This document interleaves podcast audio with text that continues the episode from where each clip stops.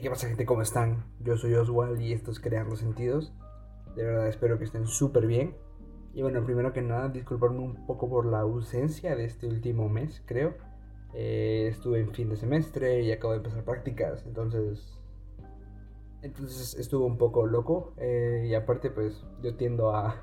Cuando empiezo algo eh, me cuesta mantenerlo durante un tiempo, pero si tenía intención de regresar, siempre tuve en la mente como no castigarme por no hacerlo y bueno, estamos aquí de regreso y espero que ahora de manera constante nuevamente y durante más tiempo.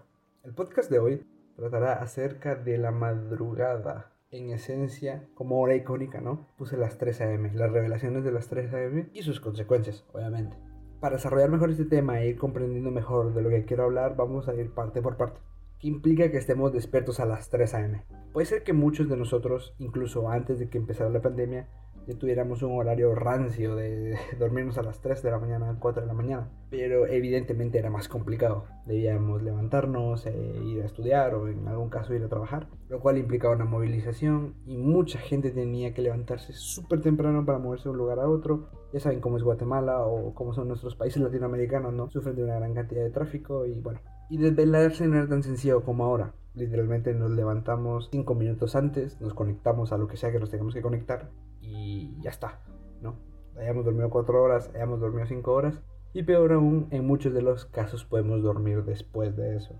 Termina lo que tengamos que hacer en la mañana y puede ser que nuestra siguiente clase o actividad sea dentro de 5 o 6 horas. Y claro, eso facilita que nos desvelemos. De la misma forma, hay muchas razones por las cuales nos desvelamos. Puede ser por trabajos universitarios, puede ser por mero desorden del sueño, ya que, como trataremos un poco mejor más adelante, existen ciertas condiciones respecto a la luz solar y al uso de las pantallas que hacen que o pueden causar que se desvirtúe un poco nuestro reloj biológico. Entonces marquemos esto como algo general. Ahora nos desvelamos más de lo que nos desvelábamos antes, antes de estar en pandemia.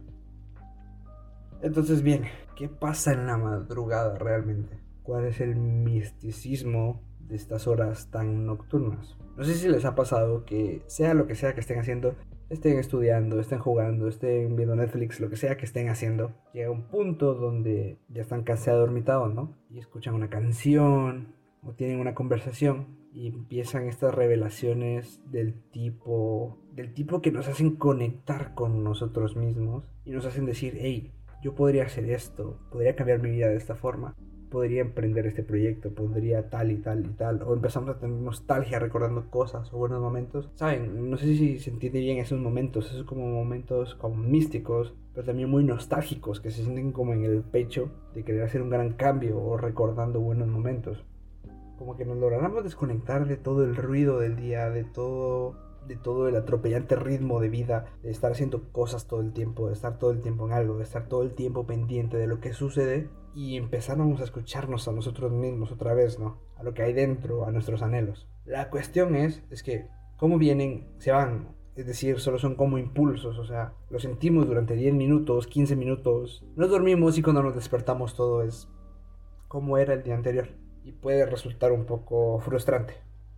Les voy a ser sincero, este podcast ya lo había grabado. Y lo había grabado con otro tono, porque mi pensamiento era otro en ese entonces, como hace tres semanas pero no pude usarlo porque lo grabé a las 3 de la mañana para que fuera como más real y todo. Pero me di cuenta que hablaba muy bajo por miedo a despertar a mi familia y tal, entonces no servía, el audio no funcionaba. La cuestión es que durante esa época estaba pasando por un momento donde literalmente mi vida era completamente nocturna. Era dormirme siempre a las 3 o 4 de la mañana y levantarme a las 6.50 a recibir clases y luego dormir otra vez. Y la verdad es que me encontraba con una situación más emocional con la noche, en el sentido de que, wow, qué poder el de la noche, el poder conectar, el poder pensar en productividad, el no dormirme en estos impulsos y levantarme y decir, ok, podemos hacer algo con esto, podemos construir algo acá. Y realmente pensar que no, sí, puedo vivir la noche, no pasa nada si vivo en la noche, realmente vivimos en el día porque es el ritmo que lleva la sociedad y tal, X y tal. Y hablando con un amigo que también tuvo su etapa de vivir la noche, me dijo, hey, la noche es poderosa, te llama, te puede consumir. Y claro, es ahí donde caí en cuenta que realmente solo quería que fuera una etapa, no quería vivir siempre de noche. No sabía muy bien por qué, pero no quería como depender de ese estímulo que nacía en la noche para poder ser productivo en las cosas que yo quería, ¿no? La cosa es que eso me lleva al siguiente punto. Existen consecuencias biológicas como mentales por las cuales el ser humano debería vivir de día. no es solo porque el ritmo que llevemos sea como que esté instituido durante el día, ¿no? Vamos al trabajo durante el día, vamos a la universidad durante el día, realizamos las compras durante el día. No es solo por eso realmente. A nivel metabólico y a nivel de brindarnos vitaminas, la energía del sol es esencial. La luz solar recarga de esta energía, acelera los procesos del metabolismo y también nos recarga con vitamina D. Entonces, sí tiene cierta función vivir de día. Además, recibir la luz solar es esencial para que seamos conscientes o nuestro cuerpo sea más consciente de su ciclo de sueño. Es decir, la hormona que se produce, eh, no sé dónde, lo siento, pero se llama melatonina, que es la hormona del sueño, se produce en función de la luz. ¿Esto qué quiere decir? Que en un ciclo normal la melatonina se empieza a producir cuando la luz del sol va cayendo. Pero ahora, más que antes, vivimos más pegados a las pantallas. Entonces esa constante exposición a la luz hace que se desvirtúe un poco esta producción de melatonina. Y es por eso a veces que nos desvelamos muchísimo, ¿no? Porque el cerebro no entiende muy bien si está todavía la luz del sol, si no está. Entonces ahí donde entra un poco en shock, ¿no? Ya saben que todo este tipo de información científica es lo que he logrado investigar y no estoy 100% seguro de que funcione con esa exactitud, es decir, en cuanto a los procesos, en cuanto a dónde se produce, etc. Entonces, si alguien tiene mejor mano más acerca de esta información, siempre puede dejármela en mis redes sociales para que yo pueda rectificarlo al siguiente podcast y así estamos todos mejor informados. Muchas gracias. Y bueno, como último punto, ¿no? Entonces, ya hablamos de lo que implica que estemos despiertos, ya hablamos de lo que nos revela la madrugada, de ese silencio, de esa magia con la cual conectamos. Pero también hablamos de lo esporádica que es y de las consecuencias biológicas y psicológicas también, porque hablamos del sueño y toda esta cuestión que tiene nosotros vivir de noche. Entonces, ¿qué podemos hacer? ¿Con qué nos quedamos de toda esta cuestión? ¿Cómo podemos conectar con esas revelaciones, con ese tipo de conocimiento nosotros mismos sin la necesidad de vivir en la noche? Pues bien, aquí lleva un poco mi experiencia personal. Bueno, todos los podcasts están hechos bajo mi experiencia personal, lo que puedo conocer y lo que creo, mi opinión. Pero esto sí es más en cuanto a lo que yo he vivido y lo que creo que quieren decir estas, estos, estas revelaciones, ¿no? Primero, creo que en la madrugada, aparte de que estamos en otro tipo de onda, de esto tampoco sé mucho, pero, pero sí sé que hay ciertos tipos de ondas bajo las cuales funciona el cerebro, ¿no? y hay una, que es la normal, bajo la cual estamos la mayor parte del tiempo, como la de estar atento, la de estar en sus actividades, la de estar concentrado. Y se deben dar cierto tipo de condiciones, entre una de esas tener sueño, por ejemplo, para que entremos a otros estados, ¿no? Otros estados de actividad mental, otro tipo de ondas. Entonces cambia la forma en la que reacciona el cerebro, cambia la forma en la que actúa. Para empezar, creo que eso es un, un factor que influye. ¿Pero por qué? Porque se da del silencio de la capacidad de desconectar. Si nos damos cuenta, en la madrugada, muchas veces no está más que el ruido que nosotros producimos y el propio del ambiente, el propio de las condiciones que nos rodean. Entonces es en ese silencio, es en ese momento de paz, donde literalmente el tiempo está pasando por nosotros, donde podemos llegar a sentir el tiempo pasando, que muchas veces nos incomoda, ¿no? El, sentir el tiempo pasar sin que nosotros estemos haciendo nada que nos ayuda a revelar, a conectar con nosotros mismos, a esa voz, esas cuestiones que están siempre en nosotros, pero el ritmo tan ajetreado, tan rápido, tan fugaz del día a día, del siempre estar produciendo, del siempre estar activo, de capitalizar esto, del no sé qué, del no sé cuál, de todo el tiempo estar activo, hace que no escuchemos esta conversación interna que siempre está ahí. Esto es una realidad, estamos todo el tiempo diciéndonos cosas a nosotros mismos, estamos todo el tiempo hablando en una charla constante con nosotros mismos. Creo que es en estos puntos donde logramos conectar con ese silencio, con esas realidades, y es por todas las condiciones que se dan, ¿no? el silencio, la paz, la tranquilidad, que hacen que estas cosas se revelen. Pero creo que también hay formas de replicar estas condiciones y encontrarnos a nosotros mismos en el día a día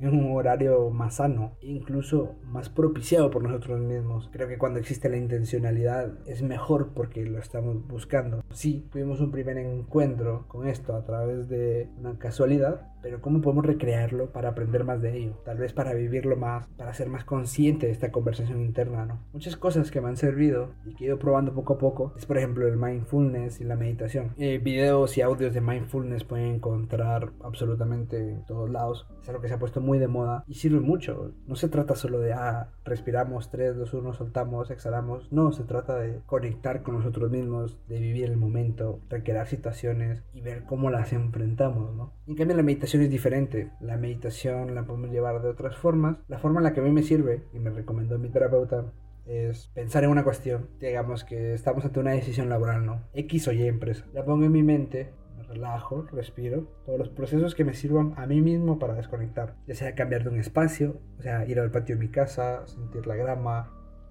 acostarme en mi cama, hacer respiraciones, escuchar música, cualquier tipo de cosa que nos ayude a conectar, no, perdón, a desconectar con el ruido del ritmo de vida y poder conectar con nosotros mismos nos va a ayudar. Entonces generamos ese ambiente, tenemos la cuestión y la desarrollamos la pensamos conscientemente. ¿Qué significa para nosotros? ¿Qué implica? ¿Qué queremos hacer con ella? ¿Y qué consecuencias va a traer eso? Creo que con este tipo de actividades conscientes podemos conectar con esas revelaciones, que no son más que nuestra voz interna queriéndonos decir algo, queriendo volver a conectar con nosotros mismos. Por lo cual creo que es súper importante y de súper valor que aprendamos a escucharla, porque hoy en día vivimos en una época sobresaturada de información y la realidad es que hay muchas cosas que terminamos creyendo, terminamos consumiendo o sintiendo por lo constante que son frente a nosotros en el Internet. Muchas opiniones sobre temas que no sabemos las terminamos tomando porque es lo que conocemos. Entonces creo que este tipo de reflexiones nos ayudan a realmente empezar a forjar lo que somos, a pensar por nosotros mismos y entender lo que queremos. Claro, empezar a comprender lo que pensamos nosotros mismos no solo está bien o sirve como alarde intelectual, sino que te ayuda a sostenerte, te ayuda a decir, ok, esto es lo que todos dicen, esto es lo que la mayoría dice, pero yo realmente creo en eso. Yo realmente puedo vivir con esto como verdad. Y creo que eso nos da un montón de paz y sanidad a nuestra vida. Y bueno, eso sería todo por el día de hoy. De verdad, muchas gracias a los que me han estado apoyando durante este proyecto y a los que se han ido sumando también.